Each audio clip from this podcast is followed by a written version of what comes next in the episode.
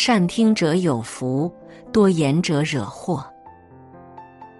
冯骥才在《冰河》里有这样一句话：“耳朵是从不犯错误的，惹祸的都是嘴。人有两只耳朵，而只有一张嘴，是为了让我们多听少说。经历多了，你就会发现，一个人的运气大都源自倾听，而祸患起因于嘴。一善听者有福。”看过这样一段话：聪明的人之所以聪明，是因为他们听信忠告；而糊涂人之所以糊涂，原因之一是他们常常将忠告当成耳旁风。一九零九年，陈独秀在杭州当教员，常与友人闲坐谈论。一次，他在朋友家看到一幅字画。落款是同校教员沈尹默。陈独秀看完以后，忍不住摇头。第二天，陈独秀专门跑到沈尹默家，进门就说：“我叫陈仲甫，昨天在刘三家看到你写的诗，诗做得很好，字则其俗在骨。”面对突如其来的批评。沈尹墨并不急于反驳，而是虚心承认自己的不足。一连数个小时，陈独秀都在指正沈尹墨书法中存在的问题，并且给出合理的建议。沈尹墨把陈独秀的建议默默记在心里，更加勤勉练习书法。十几年间，他笔耕不辍。直至写出的字俗气脱尽，旗鼓挺立，成为一代书法大家。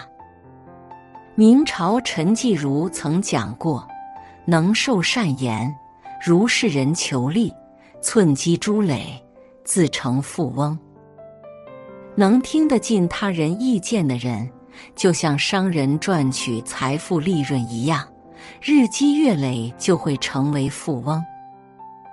百家讲坛主讲人张宏杰在《曾国藩传》里提到，曾国藩有一个非常难能可贵的品质，善于听取别人的意见。曾国藩的书斋名为“求阙”，一生勤求己过，最喜欢听别人的批评。他曾说：“安得一二好友，胸襟旷达，萧然自得者。”与之相处，边无之短。他有意识的在身边安排了几个耿直高洁之人，时时给自己指正缺点。曾府里有幕僚八十三人，对于幕僚提出的各种意见，他都能虚心接受。在给朋友的信中，他也经常请求他们常会真言。并赐微论。曾国藩在日复一日的修炼中，成为一代圣贤，受后人敬仰。《史记》有言：“言能听，道乃进。”一个人最大的愚蠢，就是刚愎自用，不肯接受别人的批评和意见。大格局的人，不仅善于倾听他人意见。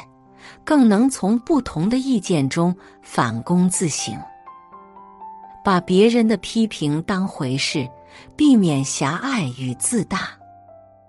二多言者惹祸。古人说：“祸从口出，言多必失。”心无遮拦是坦荡，口无遮拦是祸端。明代名臣谢晋天资聪颖，诗词。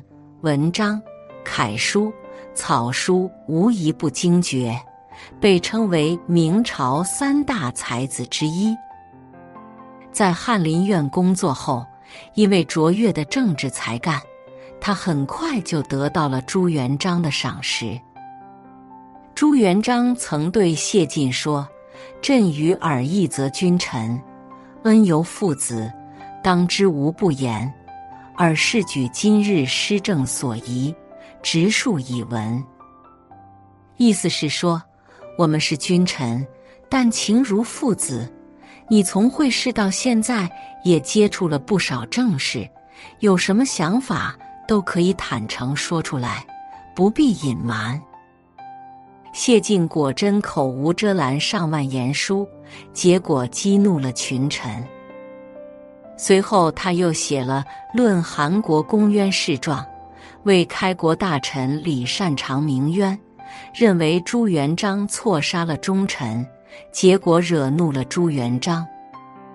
于是，谢晋从宠臣沦为弃臣，被贬回乡闭门思过，这一罚就是十年。朱棣登基后，谢晋被重新启用。朱棣对他也是赏识有加，天下不可一日无我，我则不可一日少谢晋。有一天，朱棣请谢晋点评各位大臣的优缺点，谢晋直言拜上，嘴里全是大臣们的缺点，对优点却避而不谈。朱棣听后有些不悦，但表面上不动声色。然而谢晋不思悔过，多次口不择言，最终被朱棣下大理寺监狱，用酒将他灌醉，埋在积雪中，活活冻死。